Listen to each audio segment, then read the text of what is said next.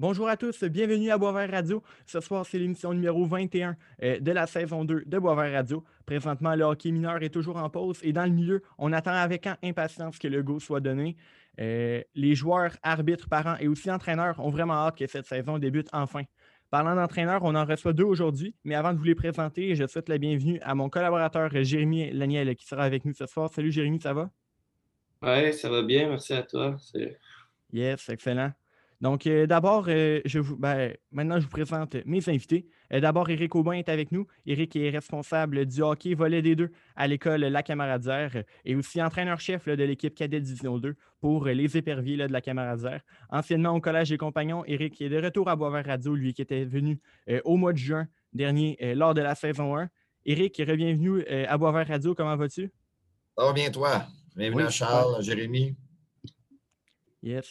Euh, excellent. Et le second invité se nomme Alexandre Picard. Alexandre est un ancien joueur de la Ligue nationale de hockey, lui qui a joué une soixantaine de parties avec les Blue Jackets de Columbus. Il s'est aussi beaucoup promené dans les circuits mineurs nord-américains et en Europe. Et depuis cette saison, ben, Alexandre s'est lancé dans le coaching à la Camaradière également. Il est entraîneur de l'équipe juvénile Division 2. Alexandre Picard, bienvenue à Boisvert Radio. Comment ça va? Salut les boys, ben, merci de l'invitation. Ça va super bien. Yes, parfait. Bon, ben, commençons euh, un peu plus avec toi, Eric. Euh, d'abord, présente-nous le programme de hockey de l'école La Camaradière. Ben, comme tu l'as dit tantôt, effectivement, euh, nos équipes s'appellent les éperviers. Donc, c'est un programme de concentration qui, est, qui, construit en groupe classe. Donc, évidemment, par niveau. C'est les cinq niveaux de secondaire 1 à 5. Donc, qui a environ huit périodes par cycle, sur évidemment, c'est un cycle de neuf jours. Et puis d'une moyenne euh, par semaine, pas par semaine, par cycle plutôt, c'est environ euh, un ratio de quatre pratiques sur la glace et une pratique hors glace. Euh, évidemment, en plus des pratiques des équipes compétitives, que là, malheureusement, à ce moment-ci, on ne peut pas, ben, je vous en reparlerai un petit peu plus tard, on ne peut pas en faire, mais on a une pratique par semaine des équipes compétitives. Donc, évidemment, c'est une, je pense qu'une des choses qui est importante, c'est que c'est un programme, de concentration qui concilie bien l'étude et le sport, ça c'est sûr. la qualité de l'encadrement, donc on a un euh, ou tout comme euh, le Collège des compagnons, un encadrement euh, scolaire avec DAM, qui est le diplôme avant la médaille. Et puis autant sur la glace, donc que ce soit l'équipe d'entraîneurs, on est deux ici, mais on est quand même cinq entraîneurs sur la qui peuvent être sur la patinoire, pas tout en même temps. On a quand même un ratio de 3-4, mais c'est quand même une belle équipe. La proximité avec les joueurs, nos bureaux sont vraiment tout près de tous les, casiers des joueurs, donc des 100 joueurs ici à la Camaradière. Donc, euh, euh, on peut facilement euh, leur, discuter avec eux autres. Donc, je pense que c'est un plus. Ben, comme je te dis tantôt, on a des équipes compétitives, donc le volet des deux. Et puis, on a un volet des quatre aussi, que ce soit dans toutes les catégories. aussi, on a, on a un entraîneur qui est un bachelier, donc en préparation physique, donc autant en pliométrie, travail hors glace, euh, il travaille aussi euh, sur la psychologie du joueur. Il travaille, euh, chez qu'Alexandre aussi fait souvent des hors-glace avec lui. Donc, ils ont une belle collaboration. Donc, c'est une belle équipe. C'est une belle polyvalence. Et le préparateur est aussi entraîneur d'une équipe Benjamin, donc il est aussi sur la patinoire avec nous. on a un entraîneur de gardien de but qui essaie de venir faire son tour au moins une fois à, chaque groupe par semaine. Donc, c'est sûr et certain que c'est dans un dans n'importe quel programme, c'est un, un must. C'est important d'avoir un entraîneur de gardien de but. On sait qu'ils sont importants. Puis une chose que j'aime bien ici à Camaradière, que j'ai trouvé particulier, c'est qu'ils ont leur propre autobus. Facilité de transport, donc on n'attend pas que le, chauffeur est aussi un entraîneur adjoint. Euh, et c'est très plaisant de l'avoir, mais c'est surtout la, facilité d'accéder, de partir ici à l'Arena, de revenir ici. Euh, bon, là, on sait qu'il y a des mesures qui sont un petit peu plus euh, strictes. il y a des étapes de plus, mettons, à faire dans le transport, mais ça, c'est un plus là, pour c'est un plus-value vraiment pour cette concentration. J'ai vu ton sourire, Jérémy. On a eu des problèmes d'autobus, nous autres. beaucoup trop. en effet. Oui, je me rappelle. Yes. Euh, Eric, on s'était jasé là, cet été, tu étais responsable du programme hockey au Collège des Compagnons et euh, justement, quelques, quelques semaines plus tard, tu as accepté le poste à la camaradière. Qu'est-ce qui a justifié ton choix? Ben, écoute, vraiment, c'était une surprise parce que je savais qu'Alexandre, justement, c'est l'autre qu'on s'est ensemble, avait été engagé. Il était comme, là comme entraîneur. Euh, j'ai été approché euh, euh, par Steve Tanguay, qui était ici le responsable. Et puis, un, ça m'a surpris. Deux, ben, C'est sûr que moi, je voulais un nouveau défi. J'avais eu des offres dans d'autres établissements scolaires, comme je t'ai parlé au mois de juin dernier, que j'avais décliné pour le moment. Ce n'était pas, pas un défi que je voulais vivre, mais celui-ci, de vivre entièrement de hockey, je pense que c'était le, c'était le temps pour moi de, l'essayer. C'est sûr que la situation, on va se le dire, est vraiment circonstancielle, mais pas évidente. Je veux faire le tiers de, mon travail à l'heure actuelle, on ne se le cachera pas. Donc, euh, comme tu disais si bien tantôt, je suis responsable du volet compétitif le volet des deux. Donc, que ce soit les calendriers, les transports, euh, contact avec les parents, les tournois, euh, la promotion et le recrutement. comme tu l'as dit tantôt, je suis entraîneur-chef du cadet des deux et aussi le premier adjoint à Alexandre dans le juvénile des deux. Alexandre aussi, il est mon adjoint, mon premier adjoint dans le cadet des deux. Donc, comme tu peux constater, on travaille beaucoup en équipe, là, euh, moi et Alexandre. Euh, donc, c'est moi qui est le porte-parole, évidemment, du RSEQ provincial, donc à la table du RSEQ pour, euh, diverses, pour les calendriers ou diverses rencontres. Donc, j'en ai une d'ailleurs la semaine prochaine, justement, avec eux. Et puis, euh, en collaboration avec Steve, qui est ici, euh, Steve, comme moi, c'était mon bébé au Collège des Compagnons. Steve, c'est son bébé ici à la Camaradière. On travaille ensemble pour la promotion euh, du programme. donc, que ce soit les portes ouvertes. Évidemment, il n'y en a pas eu cette année, mais j'ai pu quand même monter, on a monté quelques vidéos, ben, dont deux vidéos, un petit vidéo court, un vidéo long, pour faire la promotion, la propagande de notre programme de concentration. je travaille beaucoup sur les médias sociaux, entre autres sur Facebook, à l'alimenter le plus possible, ce que je faisais aussi au Collège des compagnons. Donc, je continue dans cette, euh, dans cette, euh, dans cette lignée-là. L'affichage aussi, on a fait, euh, évidemment, c'est bien beau que c'est circonstanciel, mais à un moment donné, ça va revenir. Donc, on commence à préparer à préparer des choses pour déjà pour l'année 2021-2022. Puis je m'occupe aussi de la planification annuelle sur la glace, donc tout ce qui est le volet sur la planification annuelle que, que, je gère. Et puis, euh, moi, je m'occupe euh, en charge des pratiques de secondaire 1 à 3. Euh, donc, ça, c'est mon rôle ici à la Camaradière. Good.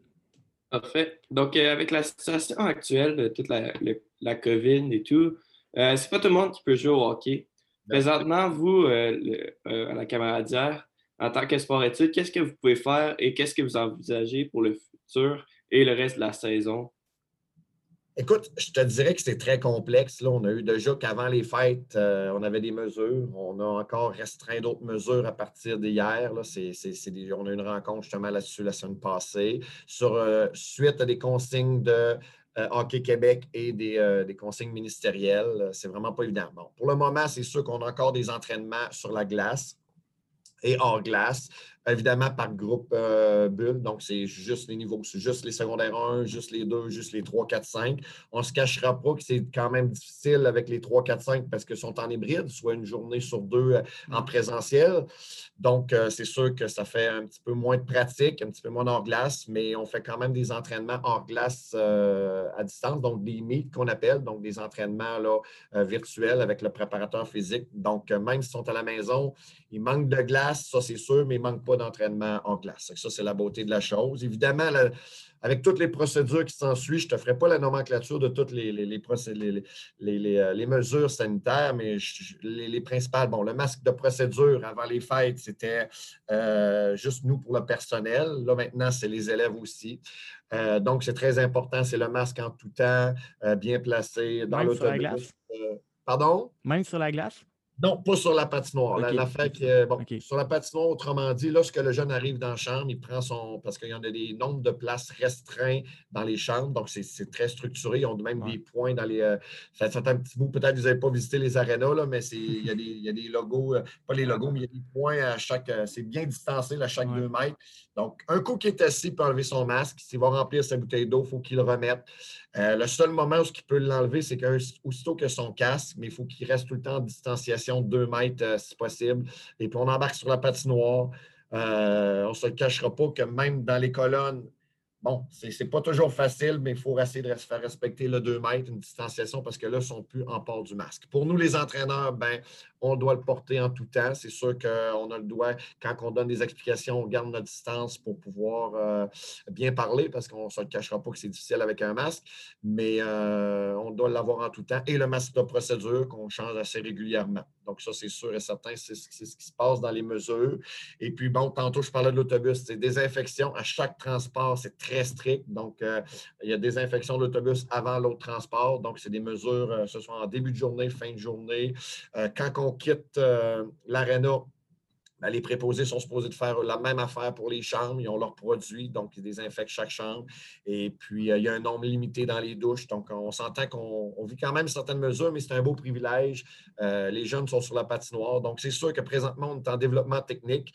Euh, c'est sûr, bon, exercice de patinage, je ne ferai pas non plus le descriptif de tout, des départs à l'heure de train. On a même revu ça euh, dès hier et aujourd'hui. Euh, les virages brusques, etc. On travaille beaucoup en exercice de pliométrie, donc travail des corps aussi, donc pour afin d'améliorer la mobilité, l'équilibre et surtout la vitesse sur patin. Aussi, ben, des exercices, on ne se cache pas de maniement, de passe et de tir. Donc, évidemment, dans l'optique de travailler la lecture du jeu, de réagir en, conséquence. Donc, on appelle du travail de l'aspect cognitif et de la prise d'information. C'est sûr et certain que, bon, avant les fêtes, on avait eu un petit moment où on a pu un petit peu plus toucher un petit peu à l'opposition. Euh, présentement, c'est strict, il n'y a aucune opposition. on avait quand même des critères respectés. Ce n'était pas tout le temps, pas à chaque pratique et puis pas pendant toute la pratique non plus. Euh, là, présentement, c'est plus strict, donc il faut se limiter à ça euh, jusqu'à temps qu'on ait des nouvelles consignes du gouvernement. on se croise les doigts, mais je fais partie des optimistes. C'est ça qu'on discutait un petit peu justement Alex et Steve tantôt, que peut-être une possibilité de match hors concours au mois de mars, parce qu'on ne se cachera pas que je crois que la saison, malheureusement, est annulée. Nous autres, on avait annulé avant les fêtes le calendrier de décembre et on avait annulé janvier. Là, tu vois, on n'a pas eu le courriel officiellement du RSEQ provincial, mais ça va de soi que le couvre-feu qu'on va annuler février. Rendu là, il, reste il restait un mois et demi. Je crois qu'ils vont probablement annuler la saison. Ce qui prône présentement, c'est une possibilité des matchs hors concours qu'on s'organise entre nous. Euh, que tout ligne confondu.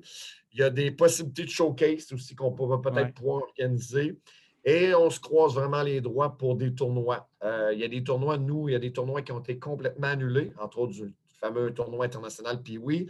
Mais nous, entre autres, un des tournois Sherbrooke, au lieu d'annuler, il a reporté en avril et mai. Donc, euh, avril ou mai, pardon.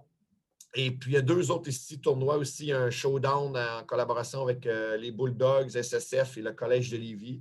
Et puis, un tournoi aussi organisé par Cardinal Leroy au mois de mai. Donc, euh, on espère euh, pouvoir participer à ces tournois-là, mais encore là, c'est la santé publique et Hockey Québec qui va faire le suffit de tout.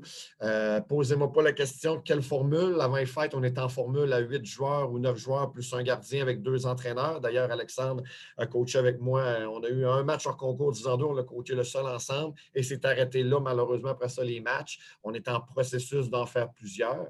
Donc, malheureusement, ça s'est terminé là, mais on souhaite pouvoir l'en faire euh, au, moins, au moins au mois de mai parce qu'il faut, faut dire qu'on vit aussi avec le contexte des arénas. Plusieurs arénas vont fermer. Donc, euh, ça, c'est vraiment pas évident. Puis, on est pas mal tous dans le même bateau. On va parler à différents collègues de d'autres établissements scolaires. Là. On est pas mal tous dans le même bateau. Good. Euh, actualité hockey scolaire, euh, récemment, je pense un peu avant les fêtes, un groupe d'experts mené par l'ancien arbitre Stéphane Auger a soumis un, rapport, un rapport de recommandation pour la structure du hockey scolaire. On sait que présentement, il existe trois ligues différentes de hockey scolaire, soit le RSEQ, la LHPS, donc la Ligue d'hockey préparatoire, préparatoire scolaire, également la LHIQ, soit la Ligue d'hockey interscolaire du Québec. Euh, qu'est-ce que tu peux nous dire sur, euh, sur ce rapport-là?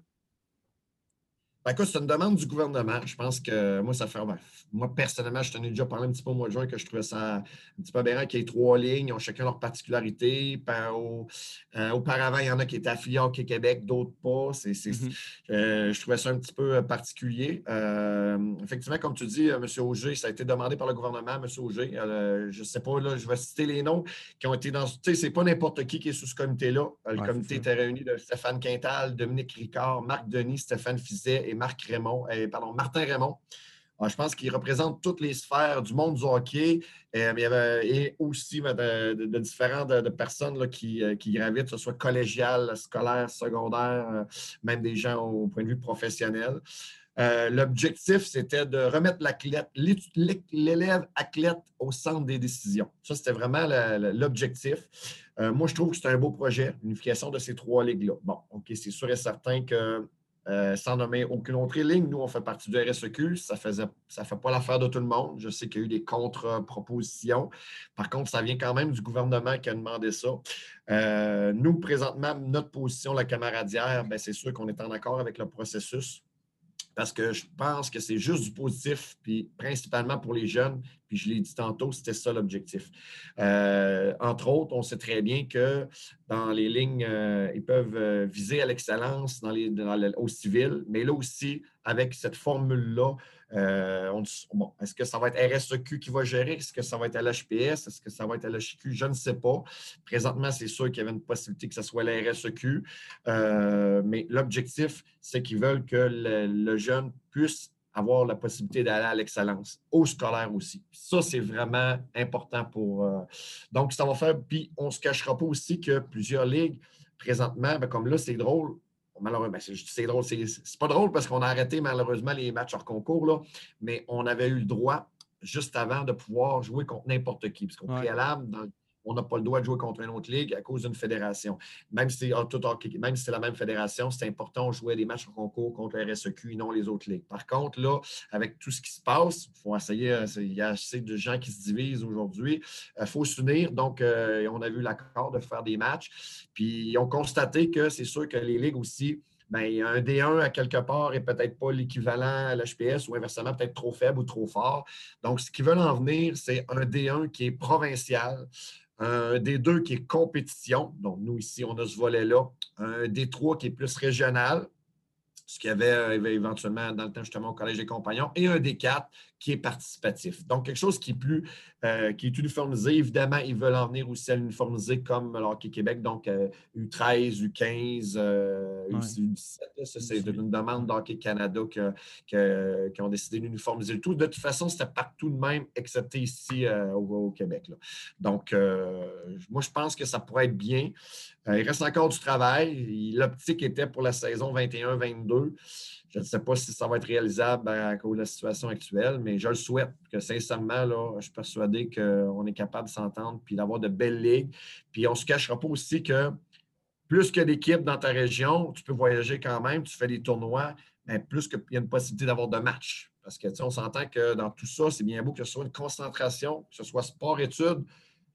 Les jeunes sont, sont ici à l'école en premier lieu, puis après ça, c'est leur sport. Ça, le dit, c'est très important, même si ça s'appelle sport-études. Ils sont à l'école pour apprendre parce que c'est ça qui est important. Donc, euh, allons voir euh, la suite des choses euh, dans le futur. Excellent. Alexandre, on est rendu à toi.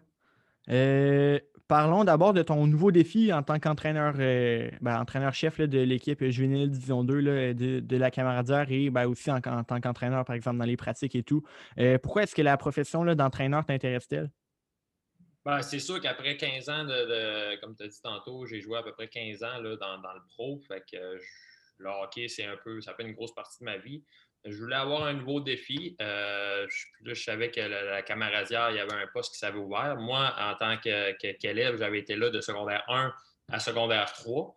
Euh, donc, je m'avais informé, Georges Jazz, puis Steve, je le connaissais. Lui, était, je pense, dans le temps que j'étais là, euh, il était, il était peut-être stagiaire, si je ne me trompe pas où euh, il commençait. Fait que j'ai rentré en, conversation avec lui.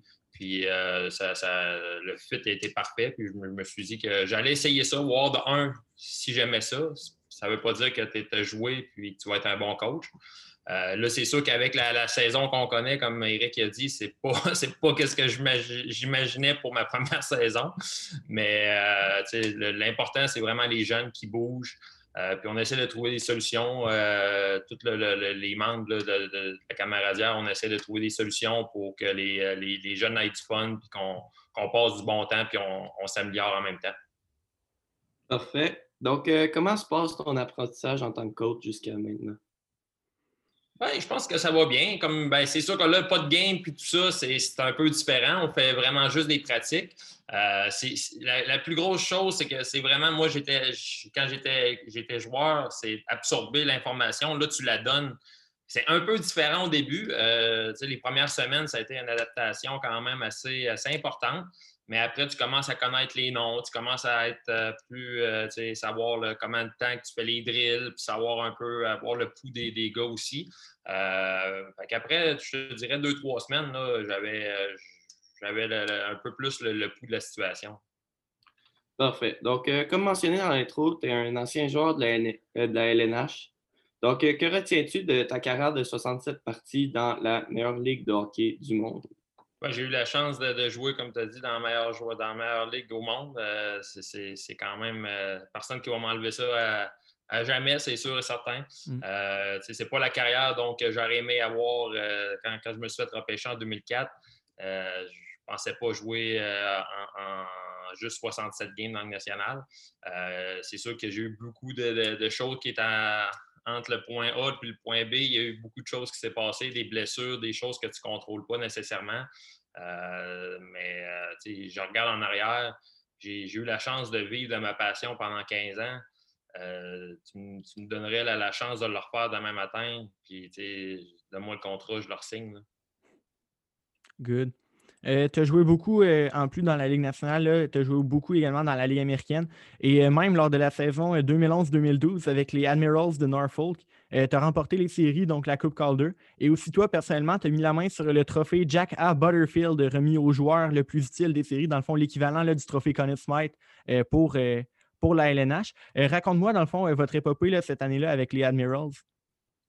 Ben, ça, c'est comme la la meilleure, euh, meilleure saison de hockey de ma vie. Euh, c'est, euh, on a eu une équipe, je crois qu'on avait gagné 30, quasiment 30 games en ligne. Encore un record. Puis ça, c'est ça, je pense pas que ça va se battre éventuellement. on, avait, on avait battu le record des Pingouins en 1992-93. Eux, c'était, je crois, c'était, je m'en souviens plus, je pense que c'était 21 ou 22 qu'on les a battus de quand même 8 games. Euh, puis euh, dans les séries, je crois qu'on avait gagné euh, les 43 dernières games sur 46, on les avait gagnés.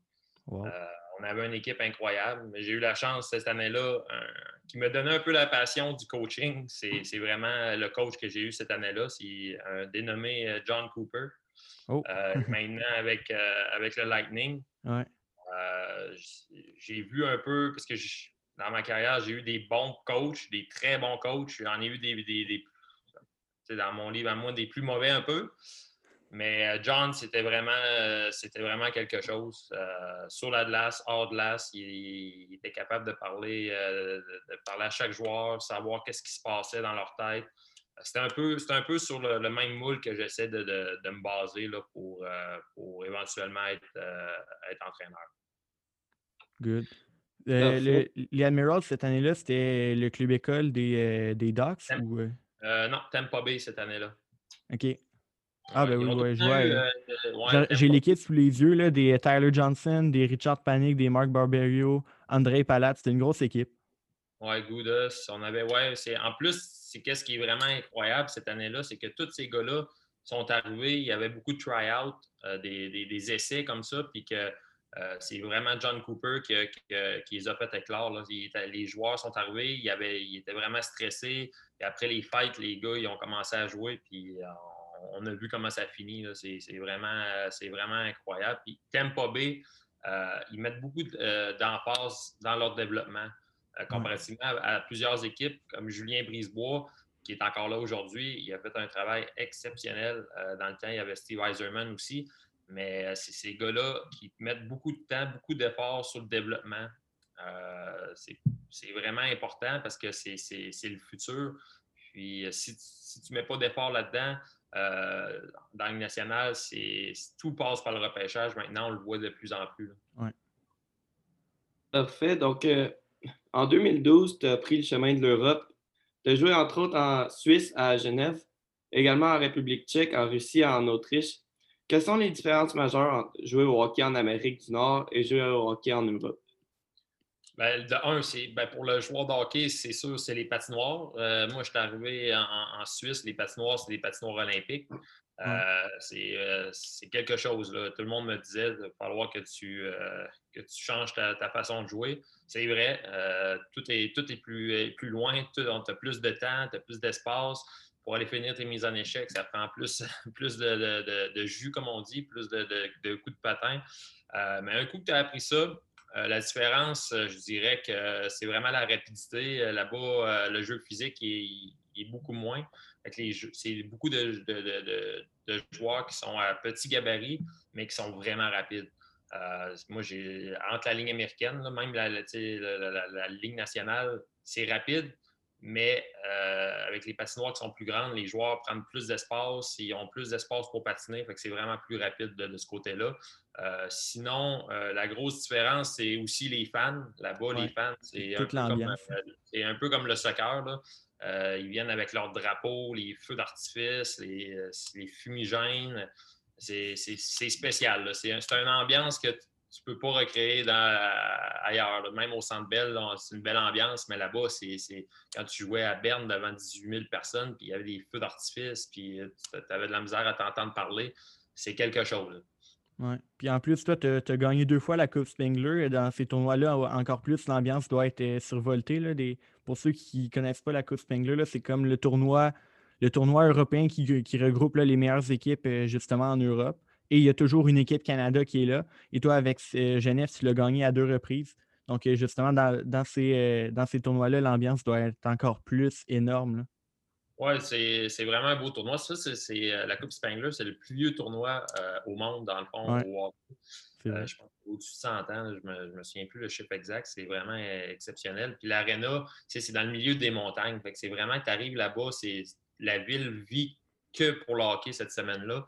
Euh, moi, j'ai été chanceux. J'ai réussi à, la faire quatre fois. Comme tu l'as dit, euh, je l'ai gagné deux fois contre des bonnes équipes, euh, des Radulov, des, équipes de la, République, la, dans le temps. Puis je crois qu'on avait gagné contre Team Canada une année. Euh, c'est tellement des beaux souvenirs. Toute l'équipe, on est ensemble, on est à l'hôtel, euh, des belles hôtels. les familles sont là aussi. C'est vraiment l'Europe. La grosse différence aussi, c'est plus familial. C'est euh, dans l'année nationale, dans l'année américaine, tu es souvent sur la route sans ta famille. En, Europe, la, plus loin, la, game la plus loin que j'allais jouer quand j'étais en Suisse, c'était 5 heures. J'étais toujours, toujours, toujours à la maison avec, avec ma femme et mes enfants. C'était vraiment, vraiment bien. Parfait.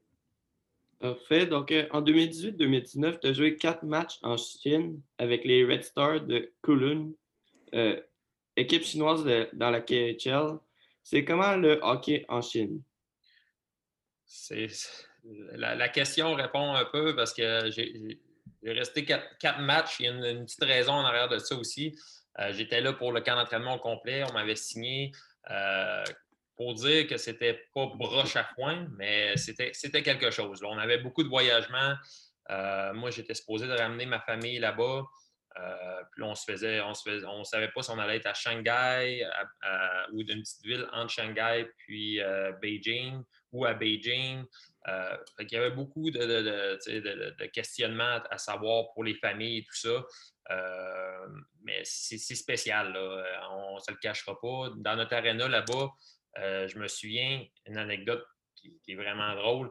Wayne Gretzky est venu faire le, puck drop pour mettre la rondelle pour la première, la première game pour essayer d'aider le, hockey en Chine. Parce que veut, veut pas, c'est un gros marché. Ben entre la 2 et la 3, il est allé signer des autographes dans, euh, les estrades ou les concessions. Puis euh, il n'y a personne qui est allé le voir. Il n'y a personne qui le connaissait ça, peut, vous dire un peu, les Chinois ne connaissaient pas le hockey. Souvent, c'était des billets que les, gens se faisaient donner dans la rue, ils venaient voir, euh, quittaient après une période. Euh, c'était vraiment. C'était pas, pas, pas, le, pas du hockey qui était le fun. C'était un peu du hockey qui se joue présentement sans fans. C'était vraiment comme ça pour, euh, pour, être plate. mais puis il y avait beaucoup de voyagements. Juste pour aller à Moscou, c'était 10 heures d'avion, puis on avait des 7 heures de, 7 heures de décalage pour, euh, pour aller jouer quelques games dans, la, région de Moscou. Là. Fait que pour le corps, c'était pas, pas, pas fameux. Good. Euh, tu as beaucoup d'expérience dans le hockey, tu as vécu euh, plein d'affaires. Raconte-nous ta meilleure anecdote, mais attention, elle doit être racontable. oui, c'est ça. On avait parlé avec Eric, puisque j'en ai plusieurs, mais ils sont, sont, sont peut-être pas sur ton podcast, peut-être, c'est pas la place pour dire. Euh, ben, j'en, ai, j'en, ai, euh, j'en ai une qui était vraiment drôle. Ben, ben drôle, elle n'était pas drôle sur le coup, là, mais euh, ça, c'est dans le fond ma première game junior majeur. moi, je m'avais fait repêcher à Sherbrooke dans le temps. puis j'avais mais c'était pas le Phoenix, hein? C'était... oui, c'est Phoenix. Les Castors. Oui, les Castors dans le temps, Castors de Sherbrooke. Puis après, moi, j'ai joué aussi à Lewiston. Dans ce temps-là, on avait été comme déménagé. J'ai joué à deux places, mais c'était la même équipe. Les Lewiston Maniacs. Je ne sais pas si vous êtes trop jeune. je me rappelle. Oui, c'est ça. Dans le Maine. Fait que, ma première game junior, mes parents descendent, ma famille, tout, tout le monde est là. J'ai ma, ma, blonde qui est là. Tout, tout, tout, le monde ils sont là pour m'encourager. Je suis nerveux comme 10. Fait que, à chaque, à chaque première game, il y a un jeu de lumière, euh, la petite fumée avec euh, euh, la musique, tout ça, les intros. Là, il annonce mon nom, Alexandre Picard de, Québec, non. Je pars, je prends deux, trois enjambées pour me donner un bon swing, pour être fier. On sort du. Mais j'avais oublié mes protège-lames. Ah, wow. ouais, ça a été, un, début de carrière rough dans, dans, le junior majeur. Puis euh, toute l'année, tout le monde riait sur le banc. J'essayais d'enlever mes, protège-lames, ça là, je n'étais pas capable. Puis, le, gros spot, le, projecteur, j'ai entendu tout le monde rire en plus. J'enlève mes protège-lames, m'envoie sa ligne bleue. Puis tout le, reste de l'année, les, gars, puis mon coach m'appelait euh, Bambi parce que j'avais tombé vraiment comme Bambi là, euh, sur une glace. Ah, wow. À ne pas faire, enlever toujours vos protège-glaces, c'est pas une bonne idée. Ouais. Là, je vois qu'il nous reste un peu de temps. Euh, rapidement, euh, Alexandre, toi, tu es, encore, dans le fond, un peu en apprentissage justement du métier d'entraîneur. quel est le meilleur conseil que Eric t'a donné? Ben, c'est vraiment le, le, côté plus, euh, comment je pourrais dire, structure. Eric, là, on le voit quand il parle aussi, il connaît son affaire, il est vraiment plus. Moi, je suis un gars plus de feeling. Euh, comme il dit, audible, je l'ai dit souvent, celle-là, j'y vais, vais, au feeling. Si je vois qu'il y a une pratique, qu'il y a quelque chose, je vais changer quelque chose, je vais aller parler à une personne, je vais être proche de mes joueurs, tout ça. Euh, Eric, il amène une structure que moi, j'avais peut-être pas au début. Puis, euh, tu sais, comme j'ai dit à, Steve cette année, moi, j'étais un éponge. tu sais, je, prends tout. C'est sûr que là, cette année, on, fait juste des pratiques, fait qu'on a plusieurs choses qui reviennent. Euh, mais j'essaie d'absorber le plus que je peux. Euh, Eric, cette année, il est arrivé avec des feuilles au début, tout ça. Au début, je trouvais ça, j'étais là, ouais, je suis capable de coacher au hockey et tout ça. mais tu sais, avec du recul, OK, OK, là, c'est le fun. je, checkais ça, je disais, OK, cette semaine, je pourrais travailler ça, je pourrais travailler ici. En tant que joueur, tu ne penses pas à ces choses-là? Tu, te le fais imposer. Si tu y vas, puis c'est tu fais tes choses, puis euh, tu, tu, vas de l'avant. Mais en étant entraîneur, tu as beaucoup plus de responsabilités. Puis Eric, il m'amène une structure comme ça que j'apprécie vraiment cette année, là, euh, surtout à mes débuts comme ça. Puis je vais pouvoir mettre ça dans mon, mon, sac à dos de bagages. Good. Et, toi? Ben, ça, j'allais te demander quelle est la meilleure qualité d'Alexandre comme entraîneur. On ne se cachera pas que son expérience, c'est indéniable. Euh, c'est important pour une concentration hockey. Puis euh, je suis persuadé qu'il y en a plusieurs concentrations qui aimeraient avoir quelqu'un qui, a joué pro, comme on l'a dit tantôt. Euh, ce n'est pas le nombre de matchs, c'est son expérience. J'ai joué 15 ans pro. il, amène, il amène beaucoup de vécu. Puis euh, autant même, comme bon, vous le savez, ça fait au-dessus de 25 ans, je suis dans le milieu du coaching, ça va faire bientôt 30 ans.